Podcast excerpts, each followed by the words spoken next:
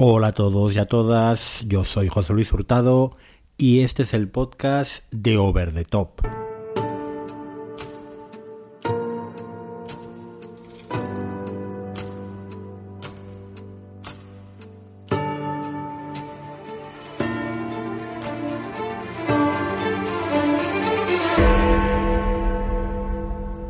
Bueno, pues un viernes más vais a tener podcast en lugar de newsletter. La verdad es que no sé qué está pasando este mes, pero no dejo de tener problemas físicos. Es como si cada vez que Jeremy Renner en Mayor of Kingston le diera una paliza a alguien, pues resulta que, las consecuencias las tuviera yo sobre mi cuerpo. Así que aquí estoy magullado, eh, lleno de esguinces por todos los lados y, y bueno, pues con poca posibilidad de escribir. Así pues la newsletter va a quedarse en blanco prácticamente todo el mes de abril y yo espero y deseo ya que el primer viernes de mayo podéis tener eh, de nuevo los artículos escritos en, en, el, la, web, en overthetop.es y, en vuestro correo electrónico a través de la propia newsletter. De momento, pues, pues podcast, que es lo que puedo hacer de forma más sencilla y de forma más, más fácil. Hoy vais a tener este podcast y la semana que viene tendréis el Over the Show correspondiente al mes de abril que voy a grabar con mi eh, querido amigo Pedro Sánchez. Em, no va a ser sobre Rain Dogs, finalmente. Eh, bueno, no sé qué pasa últimamente también. Quizás mi propio estado físico me afecta anímicamente que, que las series que veo como que al final no me acaban de convencer. Eh, a ver, The Good Mothers empezó de forma maravillosa y la resolución me parece que no estuvo a la altura simplemente, eh, sobre todo la resolución de la historia principal, ¿no? La historia de Denise Cosco. Eh, la serie se cayó un poquito. No, desde luego, lo que solemos decir, ¿no? De, de, más a menos.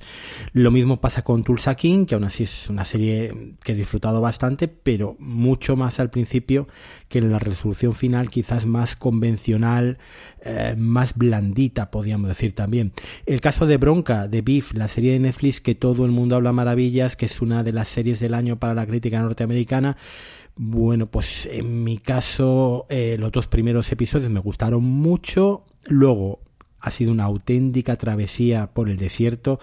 Eh, yo no sé si os ha pasado a vosotros, a mí los episodios de 36 minutos se me han hecho como de 3 horas, se me hacían insufribles, larguísimos, llenos de diálogos que no iban a ningún sitio. Y sí, los dos últimos episodios de la serie una serie de 10 episodios volvían a recuperar ese tono, esa originalidad, esa un poco locura que se adivinaba al principio, pero que ha sido un terrible aburrimiento en la parte central, ¿no? Eh, bueno, al contrario que el, de, que de Mandalorian, por ejemplo, yo me he aburrido bastante durante toda la temporada. bueno, muchos fans de Star Wars están un poco en actitud belicosa, ¿no? Por, por lo que nos hemos quejado algunos de, de, esta tercera temporada. Sin embargo, sí, los dos últimos episodios de Mandalorian yo tengo que reconocer que han sido bastante buenos, incluso entre los mejores de toda la serie. Muy, muy interesantes, muy divertidos, muy acción Star Wars pura y dura y es lo que tiene, ¿no? En cuanto el imperio asoma la patita, parece que todo cobra mucho mayor interés. Bueno, no quiero aburriros más con mis quejas físicas y de series que no me están convenciendo del todo. Y lo que vengo a contaros hoy básicamente es, eh, bueno, pues un poco los resultados del primer cuatrimestre de Netflix. Estamos muy ansiosos por conocer qué iba a pasar con Netflix después de el la maniobra del cese de las cuentas compartidas, se había ganado suscriptores, se había perdido, si esto iba a ir a más, eh, si el resto de plataformas, si, ven que le va bien, pues, pues lo implementarán. Bueno, había mucha, mucho interés. Lo primero que ha hecho Netflix, eh, o que anunció, es cerrar su división de alquiler de DVDs. Dice, ¿y esto seguía funcionando? Bueno, pues sí, parece que sí que seguía funcionando, me imagino que residualmente. En fin, 25 años después, Netflix cierra a esa división eh, que es con la que empezó, ¿no? Alquilando DVDs vía web, vía online, que se volvían esos famosos sobres rojos. Bueno, pues es el fin de una era para Netflix. Y hoy también, obviamente, eh, ya lo habéis visto en el título, es el fin de una era para mí con Netflix. Luego os contaré por qué. A lo que vamos. Si en el último episodio de FDSO Verde Top, el podcast que hago con CJ Navas en Fuera de Series sobre industria audiovisual, nos preguntábamos tanto Carlos como yo eh, cuál sería el número de suscriptores, que, ganaría, perdería. CJ decía que apostaba porque las cuentas rebajadas de precio, sobre todo en Asia Pacífico, le iban a reportar eh, pues hasta 3 millones de suscriptores nuevos. Yo no era tan optimista, yo decía que generaría nuevos suscriptores Netflix, pero por debajo del millón, al final 1,75 millones, ni para ti ni para mí. Eh, a ver, ha ganado suscriptores, es un 4,9% respecto al de hace un año, que recordad que hubo una pérdida de suscriptores, entonces se abrieron los cielos y llegó esta posguerra del streaming en la que estamos ahora, donde todo el mundo quiere recortar y todo el mundo se ha vuelto medio loco, pero los ingresos por suscriptor y las ganancias netas de Netflix están un poco por debajo de lo esperado. La reacción de Wall Street, pues un poco de indiferencia. Siguen manteniendo eh, los distintos analistas la orden de compra de acciones, pero ninguna euforia. Es más bien un ten con ten. Lo que sí que parece es que les ha salido bien la estrategia de eh, dejar de compartir cuenta. Ellos hablan de que en Canadá han aumentado el número de suscriptores. De España no han dicho nada. Yo, si queréis que me moje, creo que aquí han perdido suscriptores, si no lo habrían dicho. O sea, la gente que se ha dado de baja, no todo el mundo, la gente que ha dejado de compartir, se ha sacado una cuenta nueva, pero en Canadá parece que esto ha sido así. Lo cual les anima, por supuesto, a que si en Canadá ahora mismo hay más cuentas y suscriptores que antes, cuando se compartían las cuentas, se ve que los canadienses son más legales que nosotros, pues vayan a hacer ya lo mismo en distintos países del mundo. Anuncian que en el próximo cuatrimestre se van a meter o van a meterle mano al, al, meollo de la cuestión que es ponerle fin a las cuentas compartidas en Estados Unidos. Veremos a ver qué, eh, cómo reaccionan los norteamericanos, donde allí tienen bastante oferta, y si son tan proclives como sus vecinos canadienses a, eh, una vez que dejen de compartir, abrirse una cuenta nueva. Más cosas que dijeron los eh, jefes de Netflix. Eh, se niegan a que sus películas se estrenen en salas. Hasta ahora habían tenido estrenos muy residuales, básicamente para poder ir a festivales, para poder optar a los Oscars.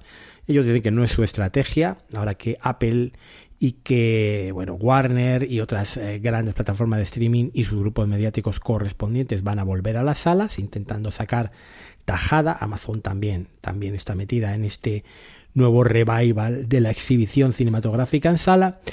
Y eh, una cosa que teníamos muchísimas ganas de saber es cómo va el plan de anuncios, el plan básico con anuncios eh, de Netflix. Bueno, pues Netflix anunció que en Estados Unidos ya han ingresado en este cuatrimestre más dinero por ese plan con publicidad que por aquellos eh, planes, por ejemplo, el estándar, no hablamos del básico, ¿eh? del el estándar, el de alta definición, el de dos, el de dos eh, simulcast, eh, dos eh, dispositivos simultáneos, el intermedio, digamos. Es decir, gana más dinero con el plan de publicidad que con el plan intermedio. ¿Por qué se debe esto si pagan mucho menos por el plan de publicidad? Pues obviamente por el ingreso publicitario que reciben de las empresas que se anuncian en Netflix. Y esto, esto es el origen de todos mis problemas precisamente. Bueno, acabo un poquito hablando de, del tema de la huelga. Ellos dijeron que apoyan a los guionistas, que tal, pero que están preparados para hacer frente a una posible huelga que tiene un montón de contenido ya listo para estrenarse y que no les afectaría. Bueno, ya veremos. Esto de la huelga también lo seguiremos comentando en, en el fuera de series over the top a finales de este mes, pero las cosas se están poniendo bastante calentitas. Y ahora vamos con la medida, ¿eh? con la medida polémica, la que a mí me ha eh, hecho reaccionar de alguna manera. En episodios anteriores ya os dije que en mi familia compartíamos una cuenta premium, es lo que llevamos haciendo en los últimos básicamente 8 años que ha estado Netflix en España. Lo ha ido pagando alternativamente al principio yo, luego mi señora madre, luego mi hermana, pero bueno, siempre hemos dado servicio a toda la familia, básicamente tres hogares, normalmente tres dispositivos simultáneos, no más. Tres hogares además en Valladolid y no demasiado lejos el uno del otro. Pero bueno, hasta ahora lo hacíamos así. Con el fin de las cuentas compartidas, pues cada uno se sacó su cuenta básica, es decir, pasamos de pagar 18 euros al mes a pagar, si sumamos las tres cuentas básicas, una para cada uno de los hogares, 24 euros al mes. Es decir, Netflix ganaba 6 euros. Y yo, pues nada, con mi cuenta básica de 8 euros, pues he estado viendo lo poquito que suelo ver de Netflix, porque yo, eh, hay una cosa que tenéis que entender. Yo anoto todas las series que acabo, no las series que empiezo. Ya sabéis que casi todos los seriéfilos comenzamos o empezamos muchas series. Hay algunos que las suelen acabar todas y otros que no las acabamos todas. Bueno, pues yo anoto de las series que tengo completadas, tengo la manía de ver eh, cuántas pertenecen a cada plataforma para saber así, pues, qué plataforma es la que más utilizo, cuál es la que tengo infrautilizada. Bueno, lo que llevamos de año, podemos apuntar ya más o menos cuatro meses. La plataforma que más uso yo personalmente para ver series, de la que más series he visto, es Disney Plus. He visto un total de siete series. Empatada con Sky Showtime de la cual he visto también siete series. Eh, lo de Sky Showtime es quizás más entendible porque, bueno, acaba de llegar y mucho material nuevo para ver, muchas cosas de Yellowstone, que ya lo conocéis. Bueno, pues Disney Plus y Showtime. Después en mi ranking particular estaría HBO Max, ya sabéis que tengo querencia por HBO mm, clásica, pues cuatro series. Luego tendríamos empatadas en una cuarta posición a Apple TV Plus y a Filming, tres series cada una. Y luego estarían las residuales. En lo que va de año, yo solo he visto dos series en Movistar Plus y dos series en Netflix y ninguna en Prime Video. ¿Esto qué quiere decir? Pues lo que quiere decir básicamente es que yo veo muy poquitas cosas de Netflix. De hecho, este año he visto Sombra y Hueso, esta serie de aventuras así un poco fantásticas, bien entretenida, sin más. No cambia la vida y desde luego tampoco es la octava maravilla y he visto la famosa bronca o beef eh, eh, que os acabo de comentar eh, hace unos minutos. El décimo y último episodio de Beef empieza, son escenas básicamente de noche, y no os podéis imaginar cómo se veía a 720p.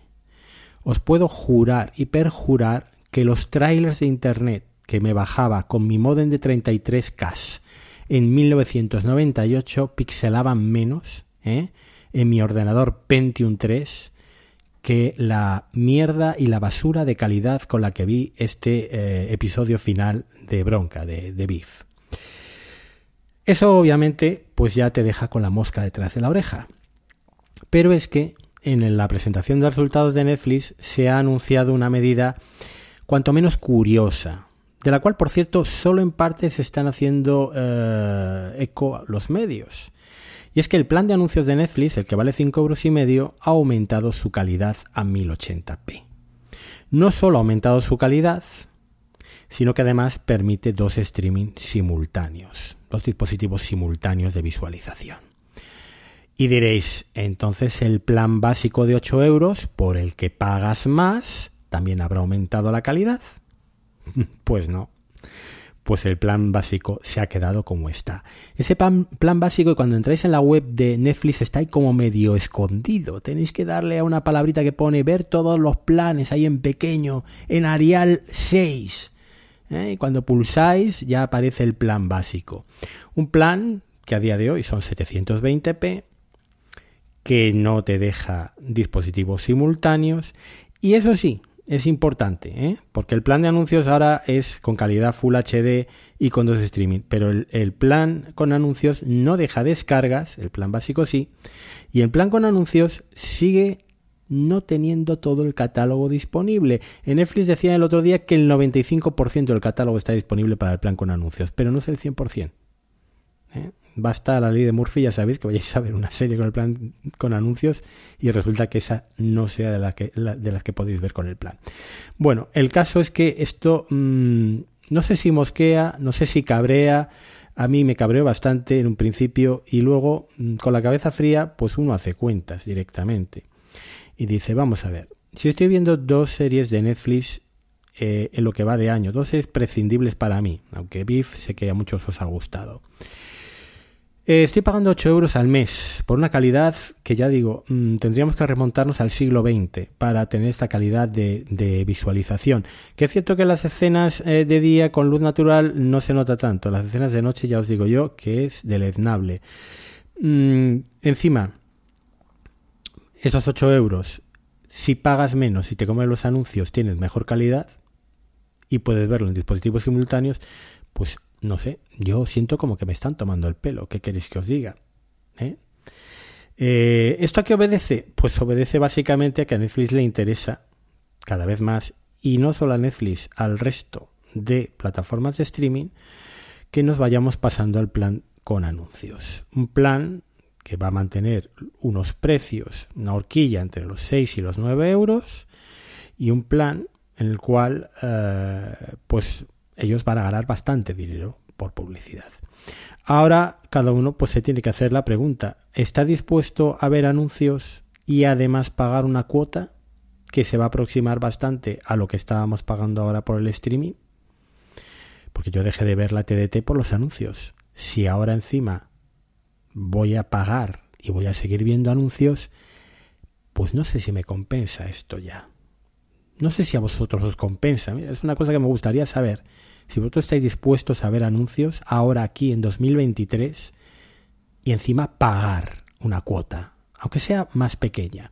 Yo calculo que al final los planes de las plataformas de streaming van a ir al modelo HBO Max, al modelo Max que presentó Warner Discovery la semana pasada. Tres planes. El plan con anuncios, una horquilla poner de 6 a 9 euros con dos dispositivos simultáneos. El plan estándar en Full HD, 1080p, que es aceptable, podemos decir. Una horquilla entre 13 y 16 euros, en algunos casos casi el doble de lo que estamos pagando ahora, con dos dispositivos simultáneos. Y luego un plan premium, un plan, un plan con 4K, que oscilará entre los 18, 20, 21 euros. ¿eh? Con cuatro dispositivos simultáneos para los que se lo puedan permitir o para los que paguen solo una plataforma, probablemente, porque pagar 20 euros al mes para tenerlo en 4K por todas las plataformas, pues no lo sé. Amancio Ortega y no sé si alguien más se lo podrá permitir. Bueno, en fin, ¿para qué tener Netflix? ¿Para qué pagar 8 euros al mes al Netflix por ver una serie cada dos meses a una calidad deleznable y luego pues no sé, tener la sospecha de que alguien se está riendo de ti. Es como si no quisieran tu dinero.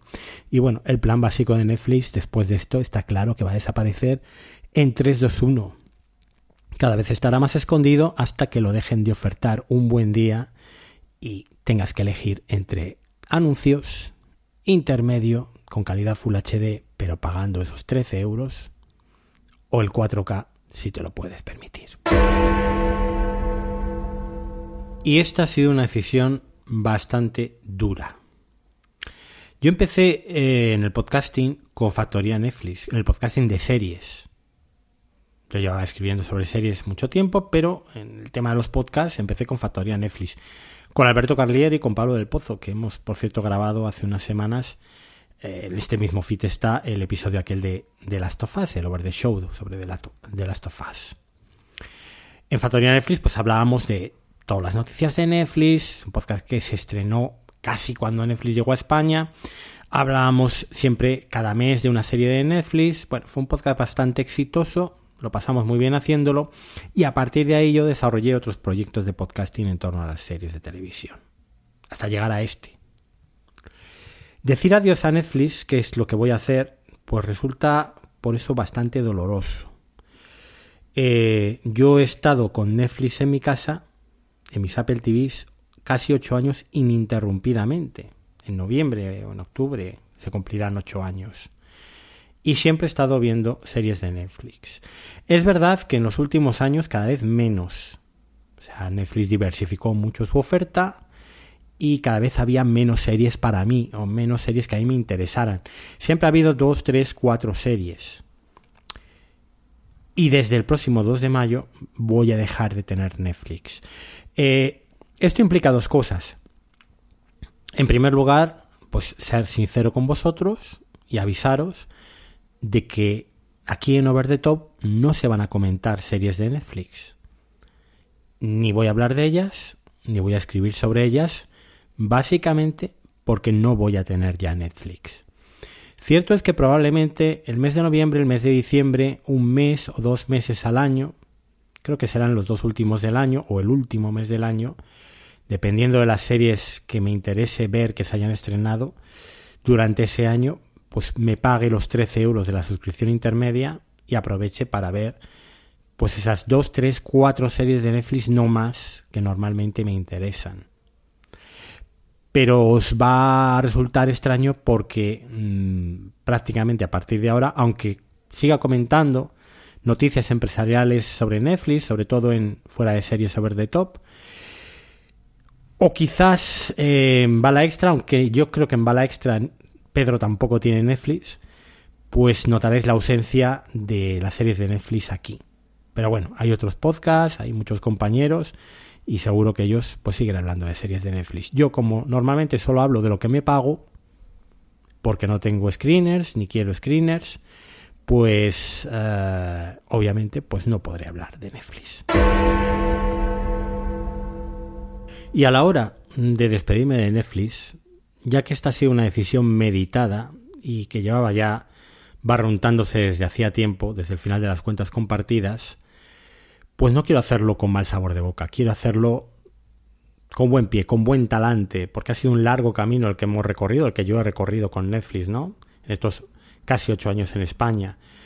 Podcast aparte, forma, nueva forma de consumir la televisión, la accesibilidad vía tecnología, los contenidos, el haber marcado una nueva era y que todas las demás plataformas de streaming fueran detrás de ella, no sé, creo que hay muchas cosas que agradecerle a Netflix. Lo que pasa es que, bueno, Netflix, y esto me lo habéis escuchado multitud de ocasiones, es una empresa basada en un crecimiento a futuro que tiene que dar permanentemente beneficios y el crecimiento infinito no existe. Y tarde o temprano Netflix caerá. Quizás no dentro de dos, ni de tres, ni de cuatro, ni de cinco años. Pero el crecimiento infinito no existe y llegará un día que Netflix pierda suscriptores, llegará el día que Netflix no pueda seguir aumentando sus ganancias y ya veremos lo que pasa. Pero a día de hoy, como digo, el presente es centrarse en otras plataformas, para mí con mejores contenidos y de momento con una oferta más ajustada por el precio que tienen. Y eso sí, hacer un listado, hacer un recuerdo, que es lo que vais a tener ahora, de aquellas series que durante estos ocho años hicieron que yo pagara Netflix. Un pequeño recorrido nostálgico por esas diez series que han marcado mi trayectoria. Yo ya hice un podcast a principios de este año en el que hablaba de las diez series que marcaron la conversación, las diez series quizás más populares en cada uno de sus años, las 10 series más populares de Netflix, mi opinión también, claro. Y ahora lo que vais a tener es probablemente 10 de las series, no sé si mis 10 series favoritas, porque he procurado no repetir unas con otras eh, en los dos listados, pero sí las 10 series que desde luego hicieron que yo todos los meses pagara esos 8, eh, 18, en cuenta compartida, eh, euros por seguir teniendo la plataforma, algo que a día de hoy ya no va a suceder. Así que, si me lo permitís, arrancamos este repaso.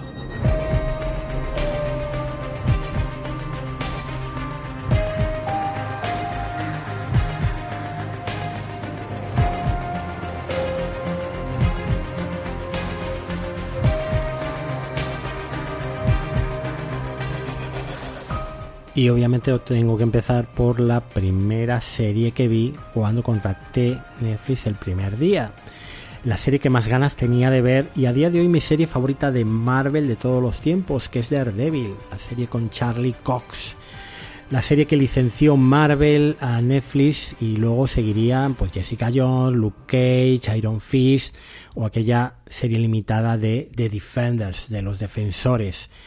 Fueron unos de los eh, primeros atractivos de Netflix para mí y la serie de Daredevil supuso un antes y un después, con ese Vincent Donofrio haciendo de Kingpin, unos personajes fabulosamente escritos, una acción rodada con plano secuencia increíble. Bueno, Daredevil sigue siendo probablemente una de mis series favoritas, si no la serie favorita de Netflix de todos los tiempos, y es lógico que encabece este listado que empieza y arranca en 2015.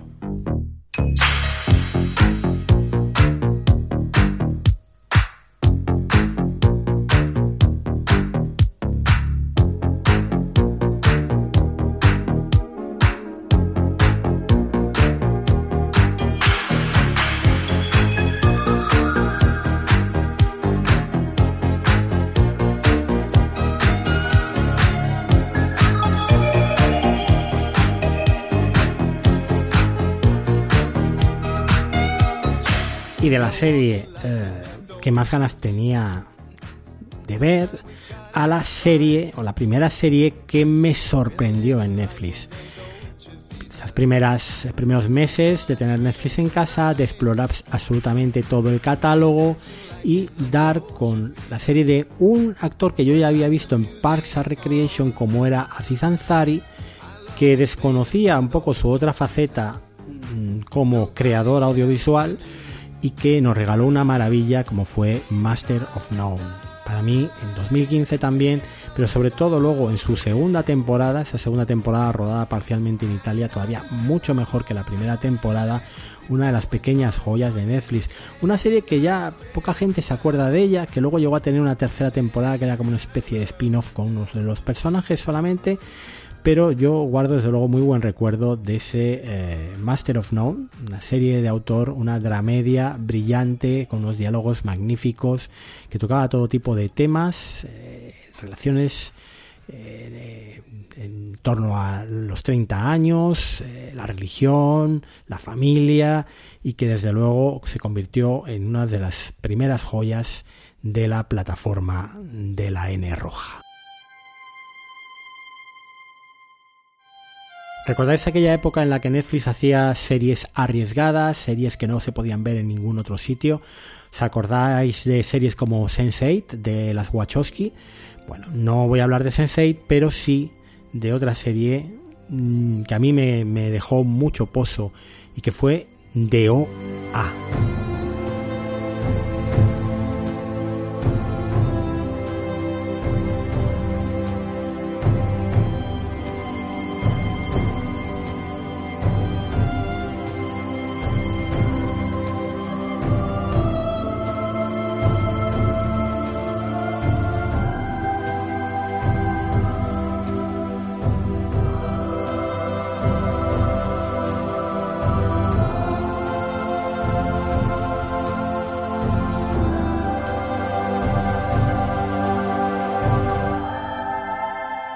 Oa era una serie bastante extraña, era una serie fantástica con elementos sobrenaturales, con una parte de thriller también, una serie independiente, yo creo que en todo su, significado de la palabra, creada por Britt Marlin, que era también la protagonista, y por Zal Batmanglich, que además Netflix pues canceló tras dos temporadas.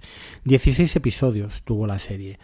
Una serie quizás incomprendida, hay mucha gente que nos dejó bastante pozo, hay otras personas que huyeron de ella como de la peste. Era una serie eh, que apelaba a los sentimientos, a las emociones, en la cual tenías que dejarte de llevar, donde probablemente era imposible eh, entender todo lo que te estaban contando, que contaba, que tenía también a un gran eh, Jason Isaacs en el papel protagonista, en el papel de villano y que nos dejó desde luego bastante desolados, porque esta es la primera cancelación de Netflix que a mí me dolió en lo personal. Es verdad que la primera temporada fue en 2016, hubo que esperar hasta el 2019 para la segunda temporada, todavía mucho más marciana, con un cliffhangerazo ahí final eh, que te hacía replantearte un poco cuál era la perspectiva desde la cual habías estado viendo la, serie, donde se rompía un poco la cuarta pared, y, y bueno, pues ahí quedó ahí quedó sin final la, historia de DOA. Una serie que yo creo que es perfecta muestra de aquellos tiempos en los que Netflix buscaba hacer cosas diferentes, cosas distintas, donde era el adalid de la diversidad y donde eh, a los creadores más, eh, yo creo que más valientes y más fuera de los circuitos convencionales, les, les financiaba sus proyectos. ¿no? Luego, con el tiempo, esta diversidad fue aplastada y, los costos también, el rodar fuera de Estados Unidos, dejó también algunas joyas igual como Dark, pero mm, desde luego no, no volvimos a tener este tipo de series eh, pues como esta o como la propia Sensei de la que os he hablado antes, que fueron la seña de identidad de Netflix y que fue desde luego lo que hacía Netflix diferente del resto de plataformas que, que llegaron después, ¿no? Una pena, una pena que este rumbo no se siguiera y se olvidara progresivamente con los años.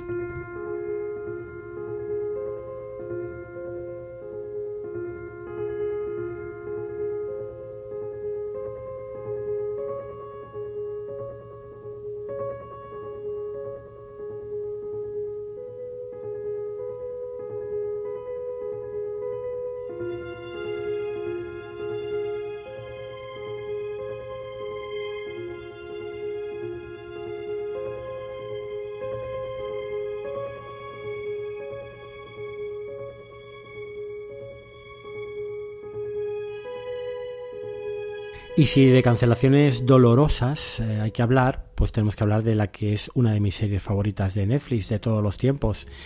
La serie de David Fincher, Mindhunter, la serie de los eh, investigadores del FBI de esa unidad del comportamiento que iba realizando perfiles psicológicos a través de entrevistas con distintos asesinos en serie. Una serie protagonizada por Jonathan Groff, Hall McCallany y Anna Torf, y una serie desde luego apasionante con una reconstrucción histórica minuciosa y que tampoco veíamos la suficiente número de personas para lo que costaba esta serie. Yo creo que la cancelación de Mindhunter, una serie que se estrenó en 2017 y que se cancelaría en su segunda temporada, no oficialmente, ¿eh? siempre eh, se procuró no dar esa noticia de la cancelación, mm, lo que se hizo fue dejar morir no anunciar una tercera temporada hasta que yo creo que hace unos meses ya David Fincher dijo que obviamente que la serie no iba a seguir de ninguna de las maneras. Esta yo creo que fue también una de las primeras puñaladas que me hizo ver que Netflix ya no era esa plataforma que hacía un contenido eh, para mí, ¿no? Un contenido que a mí me podía interesar. Que te cancelen tu serie favorita, la serie por la que pagas mes a mes la suscripción esperando que continúe. Yo creo que fue ese espaldarazo definitivo a decir, esto es algo ya mucho más mainstream, aquí lo que interesa es una audiencia diversa, quizás el público de Netflix ya es el público generalista, el público que ve la TDT, la tele convencional, y, tú Mm, pues eh, ese tipo de series ya no las vas a volver a ver en Netflix, ¿no? Así que eh, Mindhunter, mm, la cuarta serie de este listado, es desde luego para mí un punto de inflexión y de desencanto con la plataforma roja.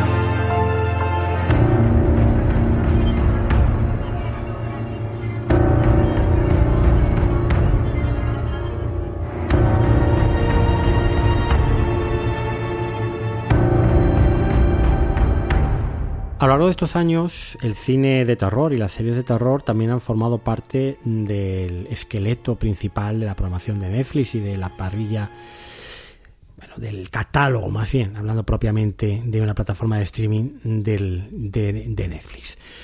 Y Mike Flanagan, el director de algunas de las series más importantes para la plataforma, ha sido un pilar fundamental en esta eh, estrategia de Netflix. En 2018 se estrenó la que para mí es la mejor serie de Mike Flanagan, aunque cada uno bueno tendrá su favorita, pero en mi caso eh, yo que soy poco propenso a ver series de terror, porque realmente luego lo paso mal, eh, pues La maldición de Hill House fue un hito, ¿no? Y una de las mejores series de su año. Y una de estas series que también me hicieron reconciliarme un poco con Netflix, ¿no? Que todavía era capaz de sorprenderme de hacer productos diferentes. Eh, partir del drama familiar para contar una historia de terror donde los personajes son más importantes que los sustos, aunque luego realmente hay una componente de, terror, sobre todo psicológico, muy importante, con unos giros de guion fantásticos. Esto yo creo que es lo que nos hizo apreciar La maldición de Hill House, que a día de hoy sigue siendo también una de las mejores series en el catálogo de Netflix y que desde luego... Mm, para mí eh, tiene que, tenía que estar entre esta selección de momentos brillantes de mi historia particular con la plataforma.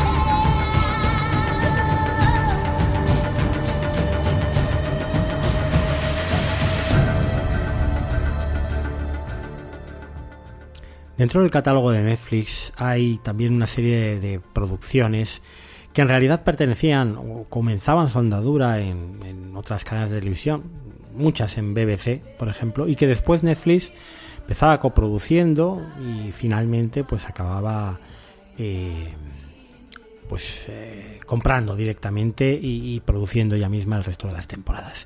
Este es el caso de The Last Kingdom, basado en la saga de novelas de Bernard Cornwell, eh, sajones, vikingos y normandos, que en un principio mm, a mí no me llamó demasiado la atención, porque bueno, mm, pensé que pues era una especie de versión del hacendado de, Vikings, ¿no? que era mucho más conocida y mucho más famosa.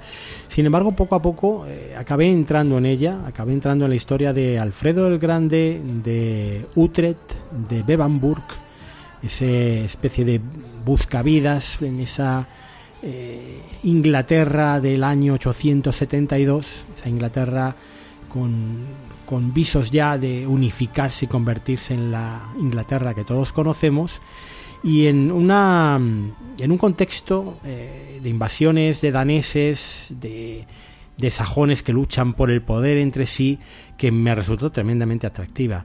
Con el tiempo y después de cinco temporadas, The Last Kingdom se convirtió para mí en una cita ineludible cada vez que se estrenaba una nueva temporada y, ver a, a, Utrecht, ver a sus amigos, a todos los personajes, por los cuales, por cierto, no pasaban los años, pues se convirtió en una de las grandes satisfacciones de seguir pagando Netflix, ¿no? Ver estas, estas series de género bien hechas, bien construidas y, sobre todo muy entretenidas, aunque no fueran ninguna maravilla. Recientemente, por cierto, creo que hace unas semanas se estrenó la conclusión de esta serie, eh, Siete Reyes deben morir, una película que tenéis ahora mismo en Netflix y que cerraba la historia. La cerraba mm, bien, bueno, una conclusión, eh, lo cual es de agradecer que hagan este tipo de cosas, aunque la película no superaba en ningún momento a ninguna de las temporadas, incluso tenía unas tramas argumentales muy, muy impostadas y muy poco creíbles. Pero bueno, en fin, aún así, pues la vi con, con satisfacción y sigo teniendo pues este gran recuerdo para, para, esta saga de aventuras que en su momento pues pues me hizo seguir disfrutando de mi suscripción de Netflix.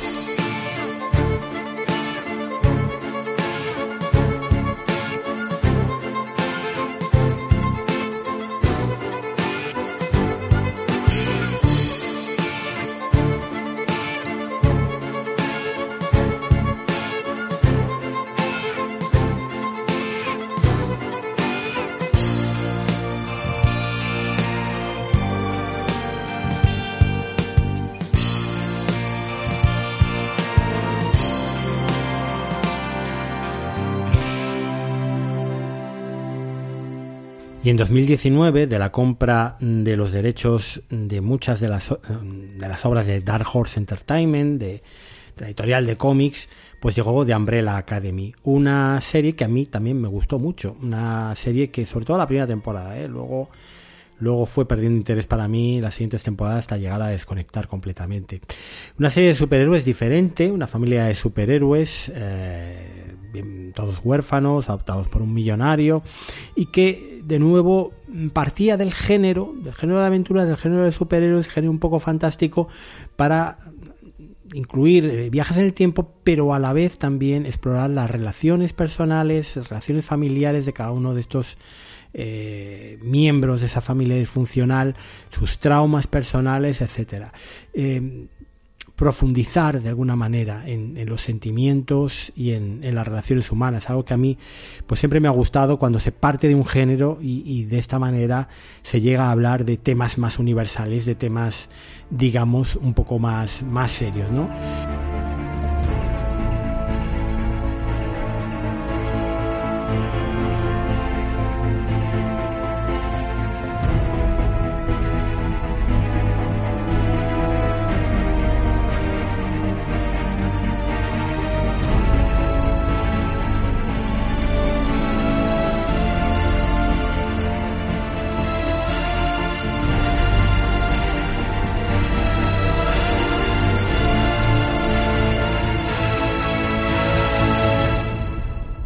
Y en ese listado no podía faltar, por supuesto, The Crown, el producto de prestigio de Netflix de los últimos años. Además de Crown, el proyecto de Peter Morgan, eh, dirigido en sus primeros episodios por Stephen Daldry, es un poco también el desarrollo de la serie, eh, hay un paralelismo ¿no? con el propio desarrollo de Netflix y mi situación un poco emocional respecto a la plataforma. The Crown empezó siendo una serie histórica, una serie que retrataba muy bien la época que le tocó vivir a Isabel II en sus primeros años de reinado, su relación con distintos personajes de la época, sobre todo con, con Churchill, ¿no? Está eh, muy, muy bien narrado y que fue degenerando en las eh, primeras en esas magníficas primeras temporadas. Para mí las mejores son las centrales, la tercera y la cuarta temporada con Olivia Colman, pero que a partir de ahí ha ido degenerando, ¿no? De hecho, la quinta temporada la tengo todavía sin acabar y no creo ya que siga con la serie. Por una parte, el miscasting, para mí el, error de casting de estas dos últimas temporadas, donde mm, pues Imelda Staunton me parece muy pasada de edad para lo que en ese momento eh, el aspecto que tenía la propia Isabel II en la época que se narran los hechos, o también el, poder ver a Dominic West haciendo el príncipe Carlos cuando bueno, pues a mí me sacó bastante, bastante del papel. Lo mismo la interpretación de Elizabeth de Vicky. En fin, esta última temporada, como digo, la he dejado a medias. Queda muy lejos aquella magnífica Margaret Thatcher de Gillian Anderson, eh, incluso la propia Emma Corrin haciendo de, de Diana de Gales y o a Tobias Messies o a Elena Bohan Carter. Me parece que eh, estaba incluso Matt Smith y Claire fue mucho mejor en esas primeras temporadas que en estas últimas. Y digo que hay un paralelismo con la propia Netflix porque eh, argumentalmente también la serie ha ido derivando en lo más amarillo, ¿no? En, en, en, lo más carnaza, digamos, de la historia de la familia real británica, lo que más le apetece ver a todos los públicos, pero realmente no a mí, ¿no? Mí me hubiera gustado ver un poquito más el contexto y realmente el contexto está en muy, muy segundo plano.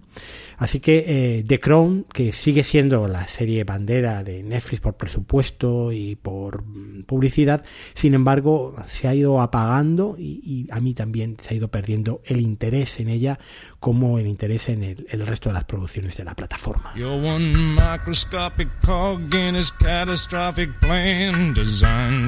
Directed by his red right hand.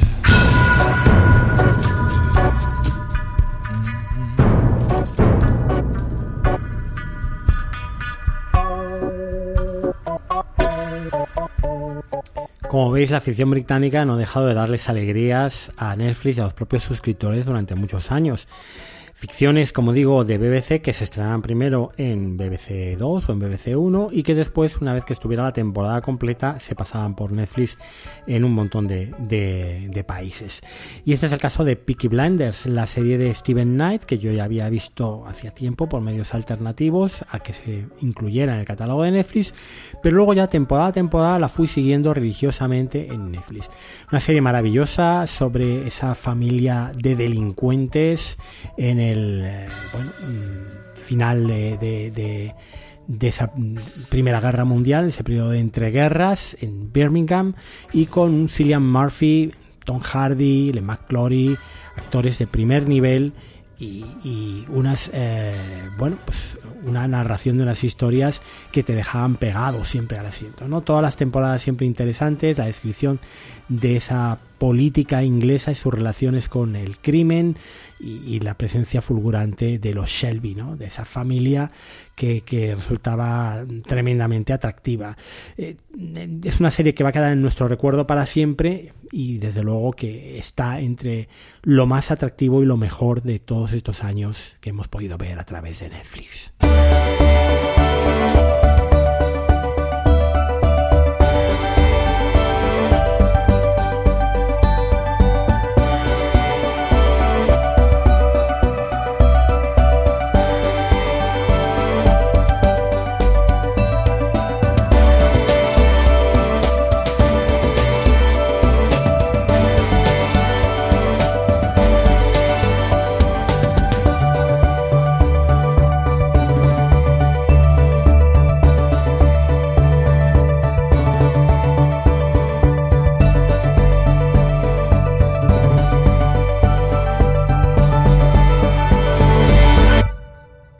Y tengo que acabar el listado y el repaso por estos eh, años de suscripción de Netflix con la última serie de Netflix que, me conquistó, con ese Heartstopper, esa adaptación del webcomic de Alice Ousman, eh, la historia de dos eh, chavales de instituto que se enamoran y que tienen que hacer frente, pues como siempre, a la homofobia y a las reacciones en su casa y con sus amigos de, de, su propia relación. Una serie muy bien contada, una serie de la que ya os hablé a final del año pasado porque estuvo en mi listado de mejores series del año y por la cual me va a dar mucha pena no poder ver la segunda temporada, pero bueno, quizás a final de año, cuando pague ese mes de suscripción, pues pueda recuperar la segunda temporada de Heartstopper que me imagino que se estrenará durante este 2023.